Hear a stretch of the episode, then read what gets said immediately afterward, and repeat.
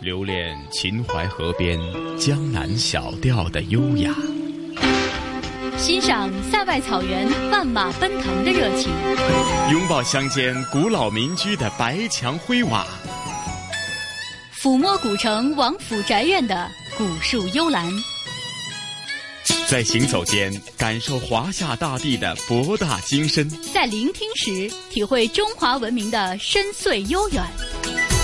这里是华夏之声台和香港电台普通话台联合制作播出的《魅力中国》。收音机旁以及国际互联网上的所有的海内外的听众朋友们，大家好！欢迎大家又准时收听由中央人民广播电台华夏之声和香港电台普通话台联合为大家制作的《魅力中国》。我是普通话台的陈曦，各位听众大家好，我是华夏之声台的主持人杜伟。呃，陈曦你好，各位听众大家好，又来到了我们本周的《魅力中国》节目时间了。是啊，杜伟，上星期节目结束之前呢，咱们也隆重预告，呃，今天《魅力中国》的节目主题啊，依然是近期我们热播的啊系列专题，那就是先生系列，是吗？哎，没错。其实说到这个先生系列啊，我们之前和大家已经分享了很多期了哈。这些先生呢，他们啊，都是我们国家的，应该说是瑰宝哈，因为在他们身上呢，有自己人性的闪光点，同时呢，也有自己在各个不同学科的这种非常重要的地位啊。就比如说我们今天为大家介绍的这三位啊，一个呢，呃，是踏踏实实的坐在凳子上。然后去研究学问，一个呢是把我们的旅程哈带到太空上的一位呃非常伟大的科学家，还有一位呢是在艺术领域啊非常有造诣，但是呢呃由于这个特别的原因哈没有采访到他的一位非常卓越的艺术家。嗯，好，我们首先讲一下第一位大腕，他是在哪方面有非常出色以及高深的造诣啊？哎，这位呢啊，我们说到的人物啊，他叫聂石桥。那他呢，主要是在文学和历史方面啊，有着特别的造诣。那聂石桥先生啊，呃，他是一九二七年生人的，他现在呢，呃，是在。啊，北京师范大学的中文系啊，还做博士生的导师。他长期呢是从事我们国家的古代文学的教学和研究工作。那特别值得一提的是呢，呃，聂老啊和他的夫人啊邓奎云女士啊，他们俩呢是。北京师范大学的中文系的教授是博士生导师，一起呢进入到大学是同班同学，然后呢后来呢又在北京师范大学任教，呃，在一个学校任教，还在一个同一个教研室，但是他们研究的领域不太一样。那虽然研究领域不太一样，但是他们两个人呢，这个课程啊，包括研究的这个内容啊，确实给后来的学生啊，包括很多的学者啊，带来了很多的启示。嗯，那我相信啊，他们两夫妇的，无论是他们自己在古典文学方面的造诣啊，还是甚至他们在教学当中的那种严谨的。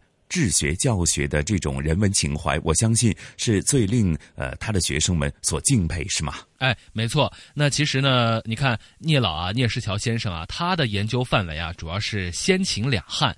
那他也会研究，比如说魏晋南北朝的一些文学和历史。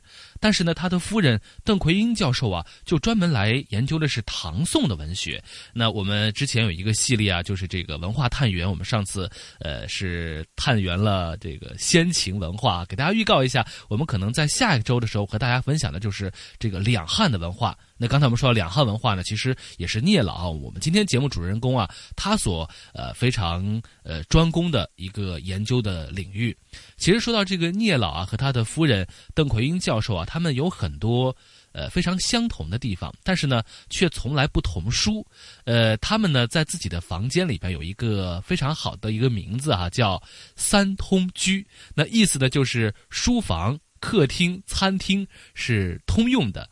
那这个三通居里边非常别致，比如说这个三通居里的书桌啊是聂老的，但是呢，这个邓奎英女士的书桌呢是在卧室里边，看得出来他们两个人在研究学问的时候啊是分开的，因为他们的研究领域是完全不一样的。嗯，是咱们讲了这么多啊，就接着下来就事不宜迟，马上感受他们的文学人生，好吗？好的，西哥。聂石桥，山东蓬莱人，一九四九年考入北京辅仁大学国文系，师从著名学者王国维亲传弟子刘盼岁，长期从事古代文学教学与研究。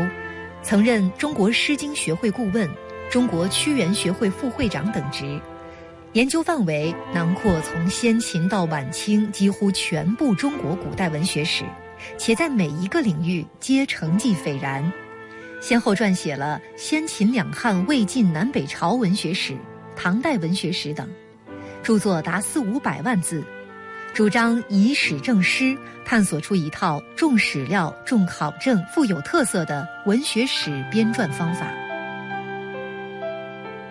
聂石桥先生与夫人邓奎英求学时同班，工作后同系。他们本给书房起斋名为“偶耕居”，“偶而耕”出自《论语·微子》篇，意为两人同时耕耘。但遗憾的是，一间狭小的房子里放不下两张书桌，所以“偶耕居”终究没有叫响，还是现在的斋名“三通居”更贴切。书房、客厅、餐厅通用。小小的三通居里，除了老式沙发和桌子，其他的都是书。在初夏阳光斑驳的光影下，各种版本的书册或明或暗。其中最崭新的是中华书局去年出版的十二卷，共十三册《聂石桥文集》。聂先生没事儿就去摸摸。仿佛手中不仅是散发着油墨味的纸张，更是那些弓着腰伏案的岁月。把我过去工作就一个总结吧，又看看，哎呀，有一种带感情的东西。另外觉得，反正这一辈子也没有白过。北京师范大学教授于丹是聂先生的弟子，集光环与争议于一身。二十年了，在他眼里，外面的世界翻天覆地。而恒定不变的，却是先生家里的宁静与淡远。我第一次踩上去那个油漆斑驳的老地板，如今还是那个样子。我第一次看见先生那个老旧的玻璃的开门书橱里头堆着满满的密密的书，现在只有在书橱外，在桌沿上堆起更多的书。家里面跟植物、跟动物、跟书香、跟墨香，一切是宁静安稳。你总会觉得有人在用心守着一份不变。夫人邓奎英女士这样评价聂石桥：他这一辈子只做了三件事儿：念书、教书、写书。成为辅仁大学同窗时，聂先生就是有名的规矩人。书呆子，聂老师当年是您先主动追的邓老师呢，还是我追他？他是就会念书，真能念书，我就取长补短呢。我是最贪玩儿，到冬天天冷了还没结冰呢，我就想着去滑冰、打球。他是只拉着我做图书馆，至今不会烧开水，不会玩扑克牌。甚至年轻时家就在北京什刹海边上，都没能学会游泳。聂石桥爱书成痴，心无旁骛，无关岁月，更不惧干扰。哪怕在文革期间，他都笔耕不辍，坚持完成了包括杜甫选集在内的多部作品。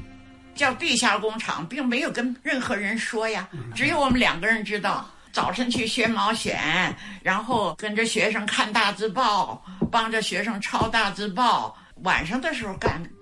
不动感情的不能写，拿不准的更不能写。聂石桥著文学史的突出特色是重视文学史料的考辨，这既考验古文功底，又是个苦差事。多少个日日夜夜，他在书海中苦苦求索，力图做到无争不信、严谨。已经成了他多年的习惯。尽管已是初夏，衬衫最上面的扣子仍然系得一丝不苟，一如当年在辅仁大学的深深庭院中等待邓奎英那样，踏踏实实做学问。聂石桥有三个看家秘诀：坐得住，多读书，不做官。一个问题就是你得坐得住吗？对不对？不要到处去跑。有的老师讲。我游遍了五大洲，那你说你怎么做学问呢？怎么看书啊？对不对？还有一个就要书多，书好比是水，这教室好比是鱼，这个水多么大，那么这个鱼有多么宽呢？对不对？第三个就是淡泊名利，我不去为名利性去，我是干我的事业。不做官，也不计较，聂石桥当过最大的官是学科教研室主任，甚至连他一开始带的博士生都是挂在启功先生名下的。学生过长宝教授说，聂先生当时也是年逾古稀，默默地帮八十多岁的启功先生指导学生，其这忙一帮就是多年，被同事们戏谑称为“师大老雷锋”。启先生呢，他很忙，因为他有很多这个社会兼职，同时呢，他自己的既是书画家，还是文物鉴定专家，当然也是古代文学学者，所以启先生的博士生全部都是由聂先生或邓先生带出来的。如今，聂先生已经九十岁高龄，耳朵背，却坚持不戴助听器，仿佛刻意要与喧嚣的世界保持点距离。虽著作等身。但在新媒体上搜索“聂石桥”三个字，内容却少得可怜。在夫妇二人的心里，一生最重要的，就是当年刘盼岁先生的话：“做个读书人。”人多了以后，必然就有个攀比，谁上谁不上。当我们有点意见的时候，那个刘先生跟他说：“石桥，咱们不是念书人吗？咱们不是读书人吗？”点破一句话，受益终身。他总想，我就是念书人呐。我是记者张绵绵。大师本应高山仰止，更何况是聂石桥这样独自著书四五百万字的史学通才。没想到，在二十多平米的三通居里见到的是如此低调随和的瘦削老者。夫人邓奎英说：“他倔强得很，拒绝助听器，拒绝拐棍儿。”我猜想，潜意识里，这是聂先生拒绝向岁月低头。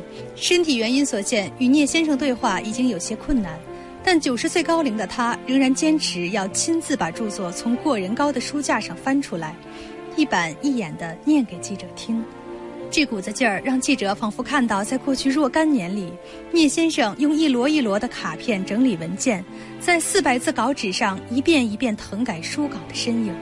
聂先生口口声声把自己定位为教员，尽管开枝散叶、桃李无数，却一度找不到将毕生所得出书的门路。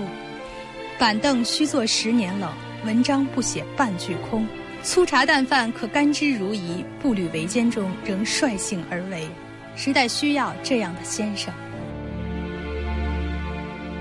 好，那刚才我们的节目呢，和大家一起来了解了一下聂石桥聂老啊，他的这个。非常丰富的人生。其实呢，在这期节目采访的时候啊，呃，我们的编辑也告诉我说，聂老啊，他是一个非常不喜欢出名的一位大家。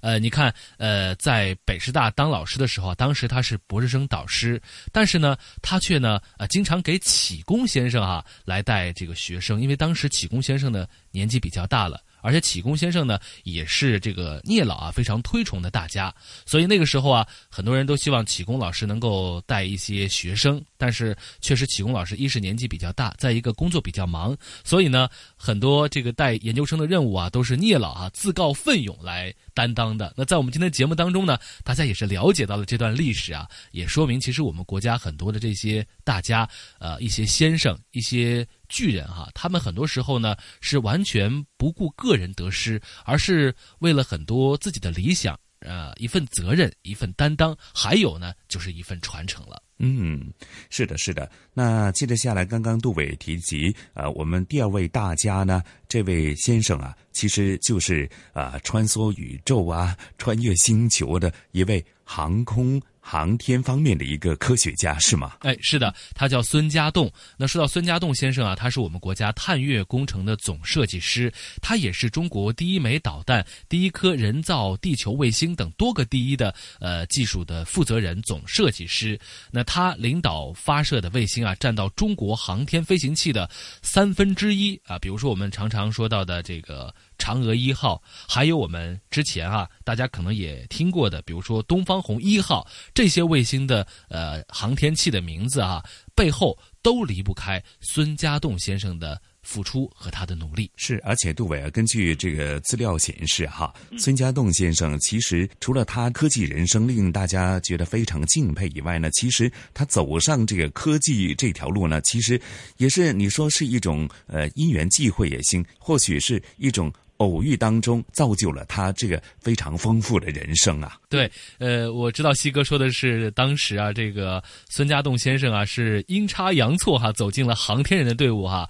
呃，特别是有一段轶事啊，说的是在一九五零五零年的时候呢，有一次过这个元宵节，很多同学啊，呃，大家都回家团圆，然后呢，哈工大预科班的就安排学生晚餐吃这个红烧肉。当时正在上学的孙家栋啊，就决定呃吃完这个非常难得的红烧肉，然后再回到姐姐家。那开饭之后呢，校领导突然来到餐厅，通知在场的学生啊，空军招人，当晚就要赶到北京。那么孙家栋呢，毫不犹豫的就报了名。他当时没有想到的是啊，因为贪吃，因为馋，留下来吃这个红烧肉，结果呢是铸就了自己的锦绣前程。嗯，或许对很多听众朋友来讲，哈，用红烧肉和航天探月工程呢联系起来，其中这种因缘际会、阴差阳错的这个机遇，真的是造就了他非常传奇的一生，尤其是在呃科技方面的这个传奇一生啊。没错，那我们下面的时间就一起来了解一下，呃，孙家栋先生啊，他的故事。孙家栋，一九二九年生于辽宁营口。我国运载火箭与卫星技术专家，中国科学院院士，国家宇航科学院院士。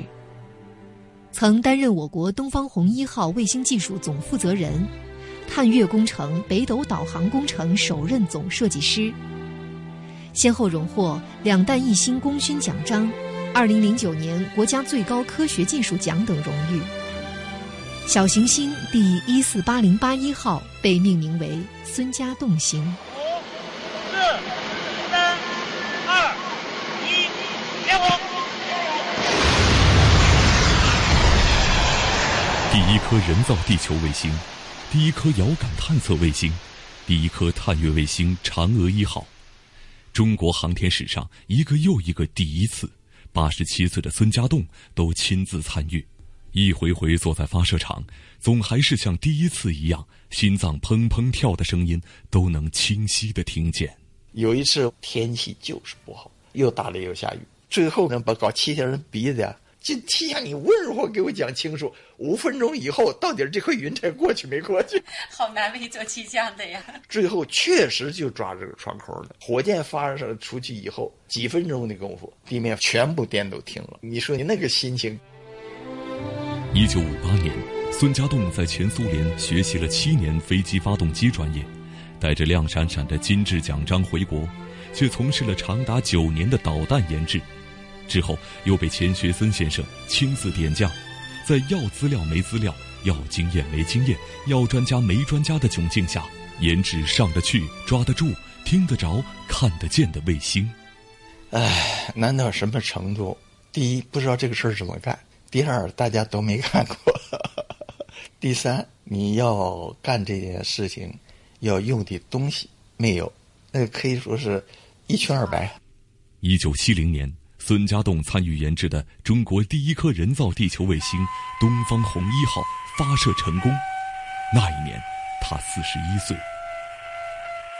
公布了以后，我们马上坐车，我们坐车就往天安门跑，到天安门就进不去了，那已经人山人海了，都在天安门。当时站在天安门广场多幸福啊！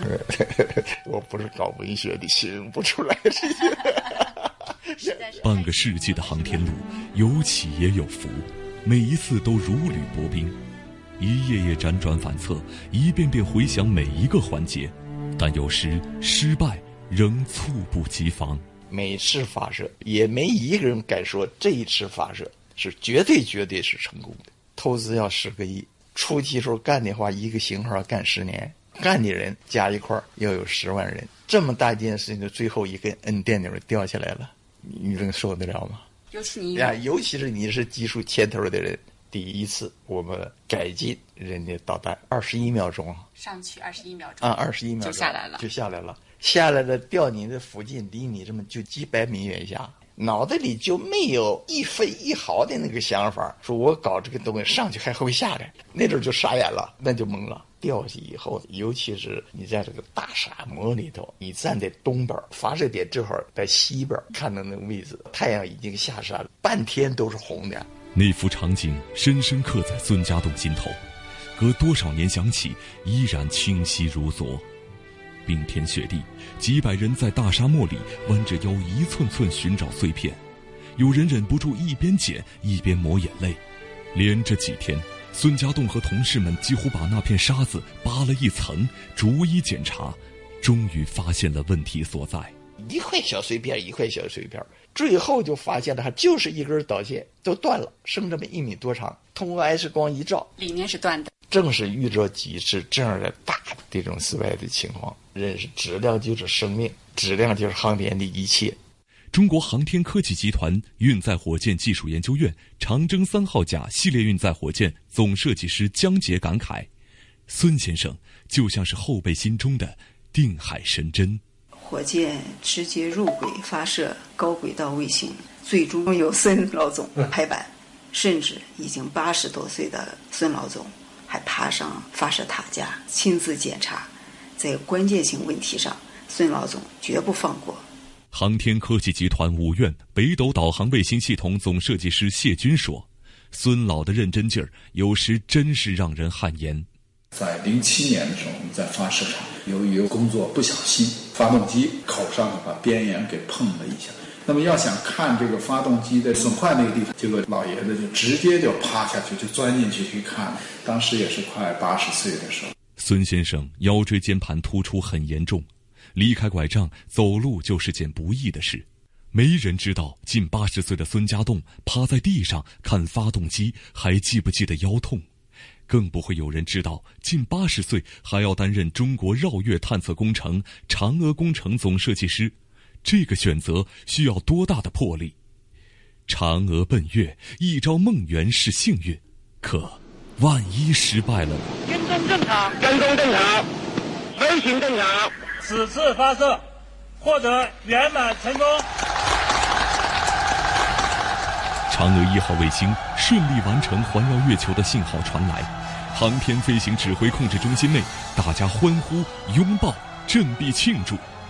那一刻，亿万观众通过电视屏幕看到了孙家栋，他默默转身，老泪纵横，低头掏出手绢，一遍遍擦泪。生在中国这片热土上，能有幸从事航天事业的发展，这种成就感，那确实是一生都忘不了。所以有的时候我说你搞了这么多颗卫星，你感觉哪颗卫星最激动？我跟他说这都很难说，每次每一次有他难办的事情。总设计师的头衔要承担多大压力？孙先生从不说。站在国家最高科学技术奖的领奖台上，他却一再告诉别人：“我是替所有的航天人去领奖。”航天事业绝对是一个绝对，这个东西要不靠这个集体的成就，天时地利人，没这这绝对不行。我是记者冯慧玲。孙家栋先生是一个特别爱笑的人。回忆当年从零开始画图纸的战战兢兢，他忍不住笑。想起发射某颗卫星前的深夜，同事因为焦虑过度想延迟发射，他也笑。放在他办公室橱柜里的照片，几乎都是他开怀大笑的模样。经历了一次次惊心动魄的考验，或许所有的得失与过往，在他心里都可以付之一笑。采访中，孙家栋先生说了多次：“可惜我不是作家，描述不出来卫星发射成功的一刻是有多幸福。”多想告诉老人家，文字能描绘出万千种幸福滋味儿。只是他心里的星空与明月，又有几人能够写透呢？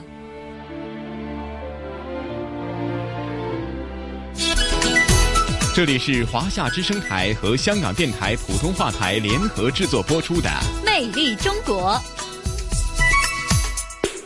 是杜伟啊，那刚刚我们聆听了呃两位在文学以及在航天科技方面两位先生的一些呃轶事，以及他们呃的一些人文情怀哈。那刚刚在节目当中也预告哈，接着下来第三位先生大腕呢，就是在京剧方面有非常高的艺术造诣的梅葆玖先生。非常可惜，他因病已经是离开了人们的视野了哈。不过呢。他在艺术方面的成就，以及他在京剧方面的这种传承呢，依然是不断的延续下去啊。嗯，确实，在这里我也特别想说，我们在做这个系列节目《先生》的时候呢，确实联系了很多的大家，有的呢。嗯，这些巨人啊，他们的身体原因不能接受我们的访问。有些呢，可能我们真的是来不及和时间赛跑，没有能够把他们的故事啊完美的呈现给大家。那梅葆玖先生啊，就是其中的一位。二零一六年的四月二十五号的时候呢，他是离开了他喜欢的这个戏曲人生哈。说到梅葆玖先生，我相信很多香港的听众并不陌生，因为梅葆玖先生呢，呃，应该说在香港啊也是演出过多次。大家对他的舞台的形象啊是记忆犹新。梅葆玖先生他的嗓音甜美圆润，唱念字真韵美，表演端庄大方。他的扮相和演唱啊都非常的接近他的父亲啊，呃梅兰芳先生。他的这个艺术造诣非常的高，在青衣呀。刀马旦呀、昆曲等记行当技艺当中啊，呃，应该说，呃，算是这个行当当中的佼佼者了。是，而且他另外一方面呢，就是致力于呃梅派艺术的传承和发展。就梅派艺术的弘扬来说呢，啊，他的影响力呢，我相信是不言而喻啊。而且呢，呃，对于当今的这个京剧界来说，也是举足轻重啊。是的，那梅葆玖先生他没有子女，那随着他的谢幕啊，梅家一个世纪的京剧艺术传奇似乎呢，让人觉得曲终人散了。但是梅葆玖先生啊，他先后培养了四十九位入室弟子，其中唯一的男旦胡文阁已经被确认为第三代梅派传人，而十一岁的男孩巴特尔管胡文阁叫师傅。巴特尔呢，也是我们今天节目的主人公。我们呢，呃，希望通过。对他的采访，啊，对南旦艺术，对梅派艺术，对京剧艺术，对梅葆玖先生呢，献上我们最崇高的敬意。因为巴特尔呢，呃，他是管梅葆玖呢叫师爷爷，呃，他也呢被称为是目前最小的梅派弟子。我们通过他的故事，他的讲述哈，来感受这段别样的艺术人生。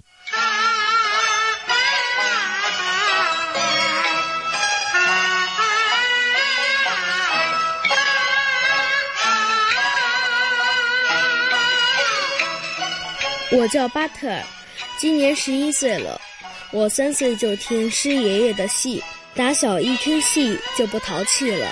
爷爷可喜欢我了。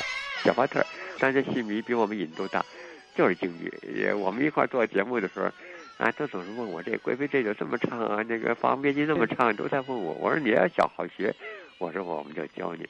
所以他功课也好，唱戏也唱得很精。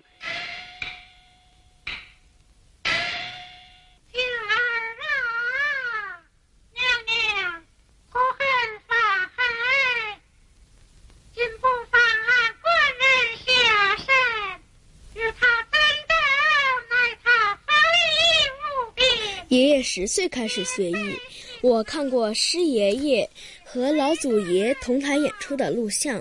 在断桥里，老祖爷唱的是白素贞，我师爷爷唱的是小青，一起唱，一起舞，真是太美了。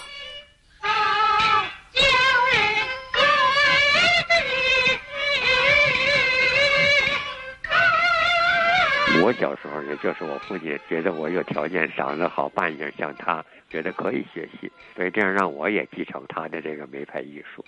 我听过师爷爷唱的吉他，那是他二十岁的时候录的唱片，可厉害了。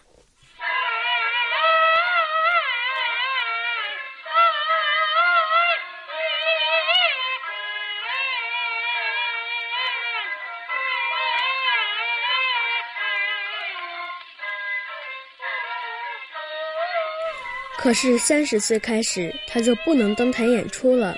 大人告诉我，那个时候不让男演女，女演男。爷爷被派去管音响，可他一点儿也没抱怨。从六四年开始嘛，让他管音响。他因为自己做演员的，所以他知道唱出什么样的声音，那个麦克风给到什么样比较舒服。上山下乡去哪儿，背着那个机器，自己背着，还背放映机。他喜欢放电影，走街串巷的，他都参加。爷爷说，他从小就喜欢古道机器，对所有和齿轮有关的东西都特别的感兴趣。如果不让我唱，只让我在台底下干看着，我肯定挺生气的。可爷爷说，谁生气谁是傻子。不唱，你从来不唱，你不能发出那声音来，发出那声音来，呃，人家会找你麻烦的。从来不练声。等到允许爷爷唱了，那已经是一九七八年了。听说刚回舞台那会儿，爷爷可吃了好多苦呢。这一耽误，等于是有十一二年都不止。开始唱的时候吧，他也是嗓子不是特别好，信心也不太足。刚开始恢复的时候。恢复的都是一折一折的，就不是那个整出的大戏。还有那昆曲的戏，像《齐双会》啊这种，就是比较柔和的，也是试着步唱。那调门也不是很高，但是因为他的那个基本功特别好，从小练习的，一下就慢慢就找回来。这些年，爷爷一直活跃在舞台上，他老是在琢磨能让京剧变得更好听，能让更多的人喜欢听。爷爷到现在一共收了四十九个徒弟，李双素姑姑是爷爷鼎鼎大名的入室弟子。他说：“爷爷教的可好了。”《贵妃醉酒》，梅先生唱的时候是高拉低唱，因为是男声，他的胡琴拉的是高调门的。那么唱的时候，男生可能就是低唱。会比较舒服，而且会符合杨贵妃这个人物当时的这种感情。那么到我这儿来演的时候，我每次演出我就会觉得我压得难受，唱不出来。后来我就跟老师说：“我说老师，我能不能就稍微感动一下，我用我的调门来唱这个《贵妃醉酒》？”老师说：“可以啊，你的嗓子这么好，你到时候你发挥不出来，这个戏也就乌涂了。你就按你自己的条件走。”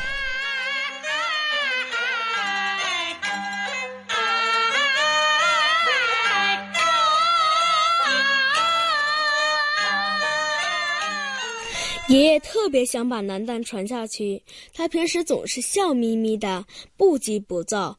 可一说起南旦传承这事，他心里其实挺急的。咱们的南旦还要传下去，是代表咱们的传统文化的一个标志嘛，千万别断了。如果要断了，那就是很遗憾了。我从来没见过爷爷跟人急，但你知道他最不喜欢的是什么吗？就是你说他是大师、大艺术家。他不喜欢人家叫他大师，你当他面叫他大师，他有的时候会跟你僵了，不高兴了。他从来不跟人家绷脸的，但是你紧着叫他大师，他就说：“他说我不是大师，说梅兰芳是大师，我我就是一干活的。”有的弟子就拜完了他以后又去拜别人，他都不生气。他收学生就是不管是什么，反正他都收，也有微词对他哈。他就说：“你收一个外地的学生，他是没什么名气，但是他在外地是一个。”主要演员，你把他收了以后，梅派又多一个火种，京剧又多了一个火种。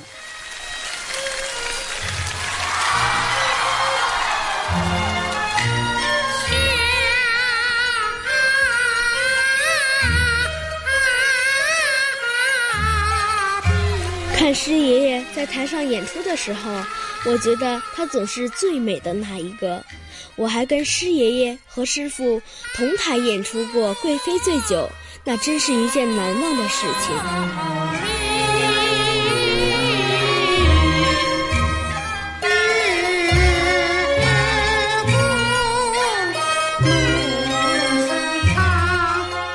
后来呢，我师傅有一次就说：“文革，我祖父是梅巧玲，我爸爸梅兰芳，今天是我，我又传给了你，那希望你能传到第四代。”你一定要物色一个好的演员。他我觉得那小巴特尔不错，但是呢，问题是，呃，他现年龄小，他以后的这个变声期和他的这个个头形象，但愿他不要出问题。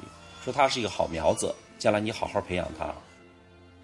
我最后一次去看师爷爷，他跟我说，等你像我这么大的时候，身边也要有个巴特尔就好了。听我师傅说。师爷爷的病房里一直放着他喜欢的《梨花颂》，今年他最后一次演出唱的也是《梨花颂》，我都学会了。爷爷，我想唱给您听。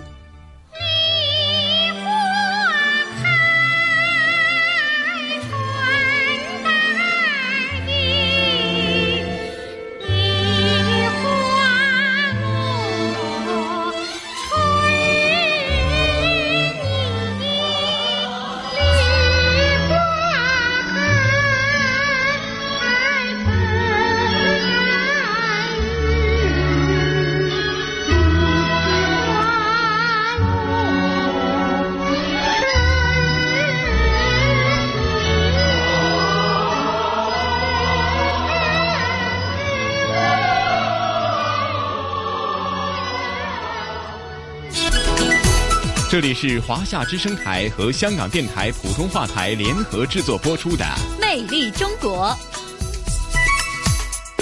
好，那我们刚才呢也是通过我们今天的节目啊，感受到了京剧的魅力，同时呢也让大家感受到了梅葆玖先生啊他在过往的人生履历当中一直致力于梅派艺术的传承和发展，无论是年岁大的还是年岁小的，他都呢亲力亲为，把自己的艺术的。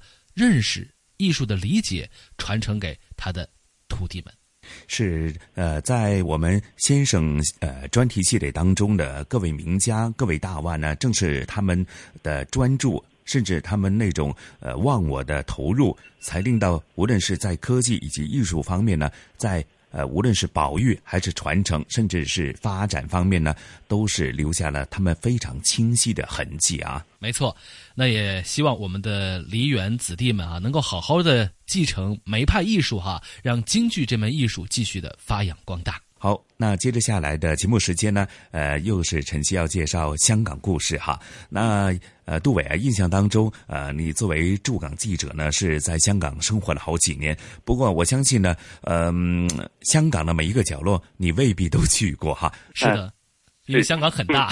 是啊，是啊。那今天介绍的这个地方呢，就叫沙罗洞。有印象吗？呃，在哪儿呢，西哥？啊，其实呢，呃，它呢是被誉为是目前是香港唯一的这个淡水湿地，因为它拥有良好的自然的生态环境，而且呢，最独特的就是，呃，这个区域呢是生活着香港六成半的蜻蜓的品种，三成半的蝴蝶的品种，而且呢，还是香港最好的、时下最适合的。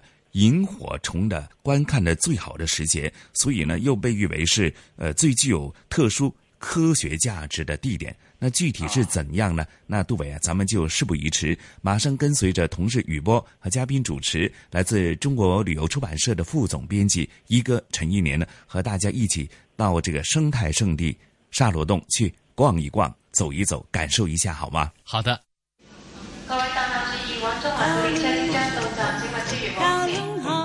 传统现代相映成辉，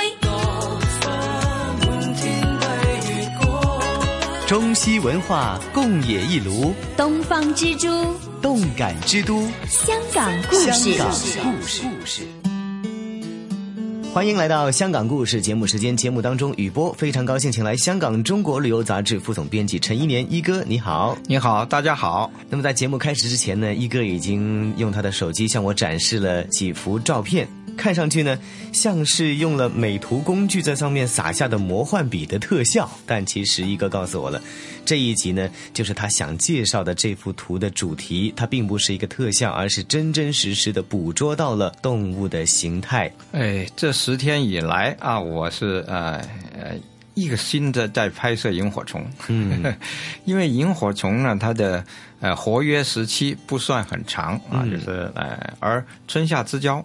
正是萤火虫最活跃的时候啊，嗯，呃，而呃，香港本来因为呃城市的发展呐，呃，剩下不多啊这样的一种啊赏萤圣地啊，但是呢还是有啊，有的地方又实际上也是很壮观的哈，嗯，呃，譬如啊，我这次要介绍的是沙罗洞，嗯，沙罗洞呢就是一个啊很著名的生态圣地啊，嗯，呃，这里呢。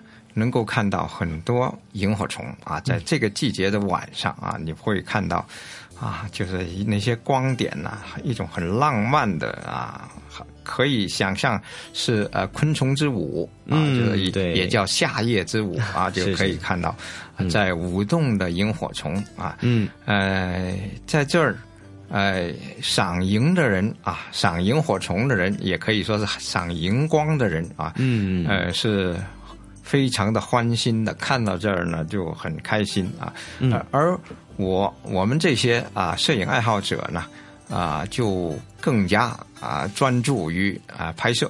嗯啊，因为呃拍摄萤火虫啊，不是说什么时候都可以啊，也不是说每个地方都可以。嗯，呃，而沙罗洞就是一个非常好的。啊，赏萤圣地，嗯，观赏还有拍摄萤火虫哈。那么从相片上看来呢，这个的拍摄时机哈，应该是太阳刚刚下山的时刻啊，赏萤或者是摄萤的，哎，黄金时段就是在日落后一小时、啊，叫做黄金一小时啊。嗯嗯这个时候呢，你就可以看到啊，就是草地上飞舞的萤火虫。嗯，哎哎，我们的拍摄也就是专注于这个时段啊。嗯，哎呃，真是很好看。嗯，来，我们从肉眼看啊，因为呃自己也在其他地方哈、呃也看过萤火虫嗯啊、当时也觉得很有意思，但是手中的这个普通相机的话是没有办法去捕捉到那个画面哈、想尽了办法都没有办法捕捉画面。看到一哥这个照片呢，是不但是捕捉到了，而且是非常丰富的一个画面啊，那像是点点的斑迹，这个轨迹哈、是怎么样把它捕捉到的呢？其实，哎，呃，因为萤火虫是这样的啊，呃，吃的吃性的萤火虫呢，是一般是不动的啊，它就是呃浮在草地上，呃，而呃雄性的呢就会用它的灯啊一边飞一边闪啊，这一明一灭的闪动呢，一般是六到。八下啊，嗯，这样呢就变成了一串一串的像珍珠一样在 挂在呃空中啊，嗯。啊因为拍摄就是要追求这种呃很很美的效果啊，嗯。呃你用用长的时间，因为它呃闪动这六至八下呢。呃，通常都要有两秒的时间啊，所以我们就要用很慢的速度去拍下来这种闪动啊，呃，这呃，在我们的画面中就凝聚了它的这种啊，像珠串一样的光带啊，啊、就觉得很好看啊啊，当然我们还需要啊有一定的主景啊，这个景色呢正好。啊，沙劳洞这个村子就能够给我们啊，嗯这里有一些古屋啊，啊有林子啊，嗯呃，有草丛啊啊，还有水流啊。当然，水流是拍不到的啊。我们呃，就是因为有这样的水流才，您也才有呃这么多的萤火虫在这里的气息啊。嗯，沙罗洞这个村子的作为一个主景啊，嗯就是显出来的这种啊环境是非常的呃优美。呃，人与萤火虫啊在一起，这种味道。看上去很奇幻，也很浪漫。听一哥这么样一说哈、那么我们就很有这种冲动，很想马上到那个地方去观赏、去拍摄那些萤火虫。但是有的时候呢，又会觉得这个地方是不是需要有一些规则需要遵守一下的啊？一定不能惊扰他们。嗯，呃，每个人都有很自觉的要做到三步啊啊，这呃哪三步呢？就是啊，不要喧哗和惊扰。譬如这些草啊，里边都栖息着萤火虫，你不要去踢，不要去拨啊，嗯尽量的要小心啊。嗯，另外呢。更不能去抓，抓的很多，就是有，因为萤火虫有时候就停在自己身上啊，这本来是很亲切的啊，嗯就是你要是去抓它就不好了啊。嗯，啊，另外呢，就是不要轻易的使用手电筒哦，啊，因为为什么呢？其实萤火虫自己会发光，但是它又很怕光啊。嗯凡是光害严重的地方呢，都不会有萤火虫。不要用手电筒去直射。你要亲近萤火虫，一定要注意这一点。对，还是要一些有一些代价哈，要付出一下，也不能说付出了，就是说你其实作为一个欣赏者，你也有责任作为一个守护者。但是呢，我看到这样一个的景色哈，是在香港，是不是只有它是特有的呢？它有一个怎么样的特点，令到萤火虫在这里能够聚集的这么丰富呢？啊，呃，说起来。啊，香港的萤火虫圣地真是不少啊！呃，刚才说的萤呃这个沙罗洞啊，另外我下一集还要讲一个地点是叫乌角藤，嗯啊，也是一个古村落啊。嗯，呃，另外呢，在大帽山呐、城门水塘啊、嗯，大步教啊啊这些自然保护区啊，嗯，呃，因为这里的生态环境很好，嗯，呃，有水源啊，又有很好的树林和。嗯呃，很茂密的草啊，嗯，就是它的生长的环境啊。嗯、这种环境呢，呃，据说沙罗洞是特别好的啊，嗯、呃，而数量啊、品种都很多啊。说到这儿，我还是得啊介绍一下沙罗洞、是、这么个地方啊，对对对啊，因为我们除了看萤火虫啊，不光是看萤火虫，沙罗洞本身就是一个很值得去看的一个。呃，古村落啊，它是一个盆地，嗯，啊，处在一个盆地啊，嗯，这个盆地呢是被啊八仙岭郊野公园围绕着的，呃，周围都是山啊。这个盆地呢，呃，高度不算太高，嗯，大概是一百六十米的平均高度海拔啊。呃，在这样的环境中呢，不但景色美啊，还有一个还还有啊古村落啊。这古村落是客家人的村落，呃，由三个自然村组成啊，就是呃。哎，按照姓氏啊，分为张屋、李屋，还有老围。老围就是它的最呃原始那个部位啊哈。啊，这个村落呢，外边城市环境的吸引，有一部部分人已经迁出去了。就是说，呃，这里啊，其实是呃有一些还在用的房屋，也有一些老宅已经荒废了啊。嗯。但是也有一些啊老祠堂啊，看起来还是很古朴的，就是很有味道的。春天啊，这里还有大片的油菜花啊，被人叫做油菜花海，所以它就是一个生态价值很高的一个地方啊。这里呢被列为具特殊科学价值的地点，嗯啊啊，这个在香港大概有十二三个啊，嗯，这是其中一个很重要的一个地方啊。我我们大家知道，呃，最有名就是米布自然保护区啊，那里是一个啊，这个大概都可以。排到第二三了，所以现在我们这个季节还是非常适合在啊这个沙罗洞的地方哈去寻找、去寻觅一下美景之余，也可以看看萤火虫。那么还有一些赏萤火虫的圣地哈，他们好像从五到八月啊的时候也会非常适合大家去探寻，所以不要觉得赶不及哈。全年其实，在香港不同的地方、不同的季节。我看到好多的地方，还有很多的时间段呢，都可以欣赏到可爱的萤火虫。谢谢一哥。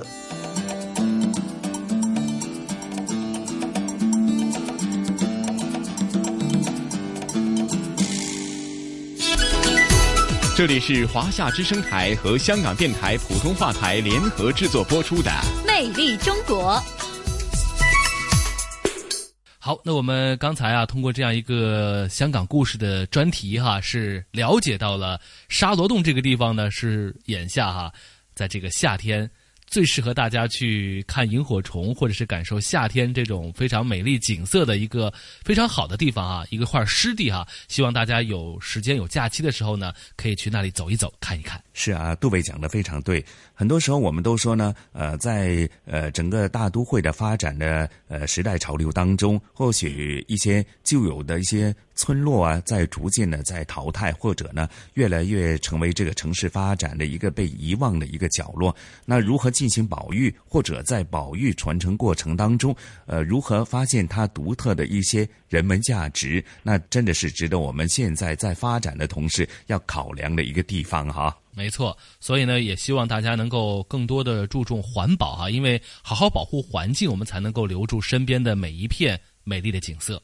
嗯，是说到这样，咱们的今天的《魅力中国》的节目时间很快又得告一个段落。那杜伟啊，咱们也是否是要预告一下，下星期我们继续有《魅力中国》的两汉文化的一个探源呢？对，那我们之前呢和大家一起分享了啊这个先秦的文化，那从下一周开始，我们节目将会和大家一起来分享的是两汉，也就是东汉、西汉这两个朝代哈留给我们的文化记忆。嗯，那杜伟和陈曦约定大家。